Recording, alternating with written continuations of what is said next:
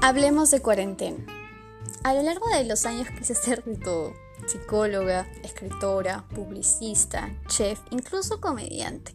Resulta que mi amor es tan negro que no podría ser el último, pero de alguna manera esto me ayuda a lidiar con las peores cosas de la manera más ah, deportivamente posible. Los dos primeros sí los logré. Soy psicóloga y escritora. Y créanme, los siguientes están en camino. Pero este podcast no es para hablar de mí. Me suelto esta información para que entienda por qué este diálogo no será tan común como el de cualquier otro psicólogo.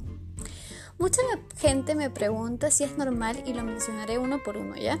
Miedo, ansiedad, estrés, desgano, tristezas, ganas de no hacer nada.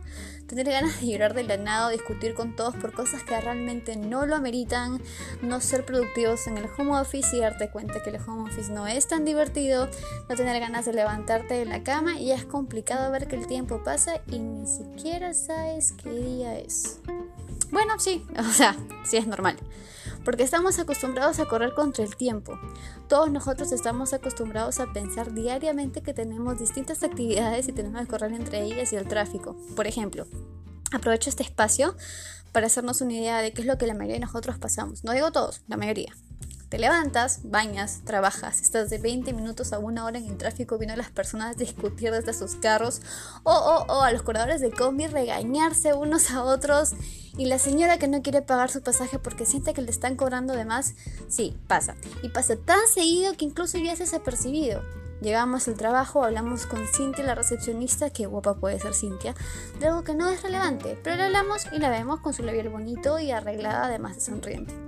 Entramos a nuestra oficina y entre trabajar y hacer miles de cosas en tiempo simultáneo porque la empresa tiene que producir para que todos ganemos dinero, llega el almuerzo y comes sin siquiera fijarte mucho en ello, mientras hablas con tu compañera o compañera acerca de la fiesta de fin de semana donde fulanita le bailó a fulanito hasta el piso o donde fulanito se emborrachó tanto que terminó derramando el trago hasta el vestido saliente, en fin, charla de relleno.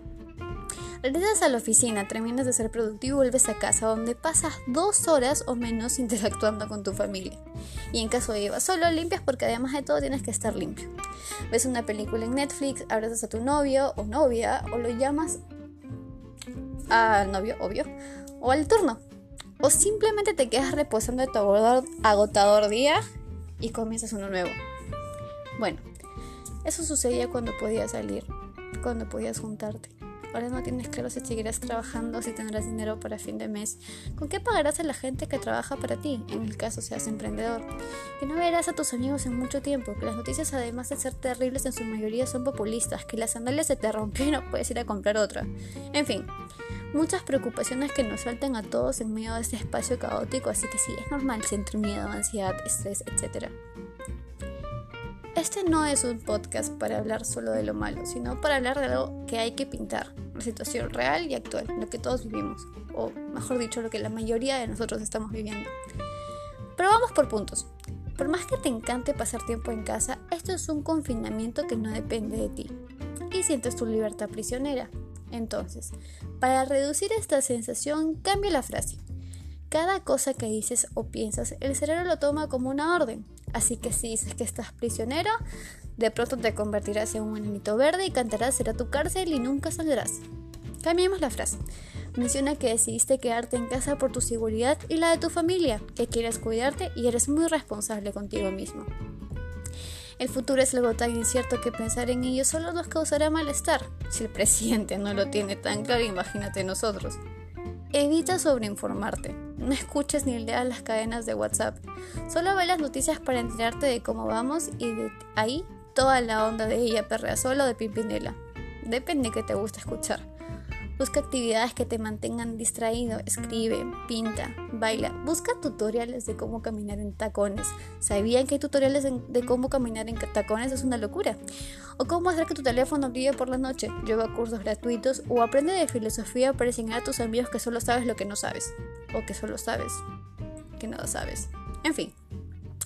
Baña a tus hijos o sobrinos con pintura, de igual manera tienes como que mucho tiempo para limpiarlos, no importa lo que sea que hagan, en fin.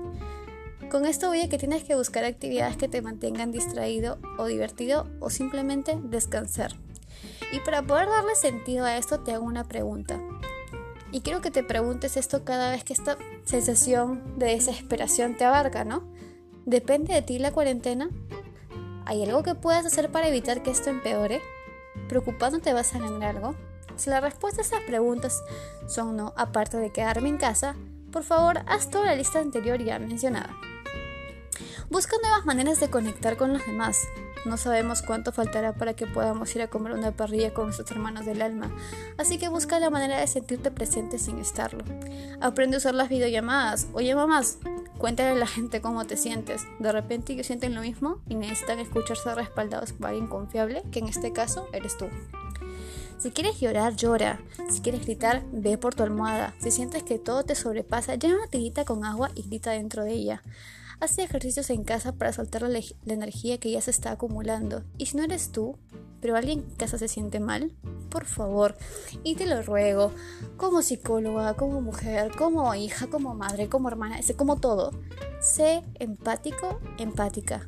No todos tenemos el mismo tipo de reacción a las emociones negativas que no te afecte a ti no significa que no pueda afectarles a otros y tu mala recepción de eso puede incluso empeorar la situación. Tengo una frasecita que puedes utilizar si no sabes qué hacer en todo contexto y es bien poderosa. Escuchen bien y practíquenla, por favor. Es esta. No sé por lo que estás pasando, pero ten por seguro que si me necesitas puedes contar conmigo. Y si está en mis manos, te ayudaré. Termino esto recordándoles que si podemos donar, hagámoslo. No todos tienen la suerte de dormir en una cama caliente y discutir con su familia porque no lavó los platos de la noche anterior. Si necesitan ayuda, no duden en pedírmela. Estoy acá al pendiente de ustedes. Al menos escogí bien mi primera opción. Nos vemos el otro lunes. Cuídense y por favor, seamos empáticos.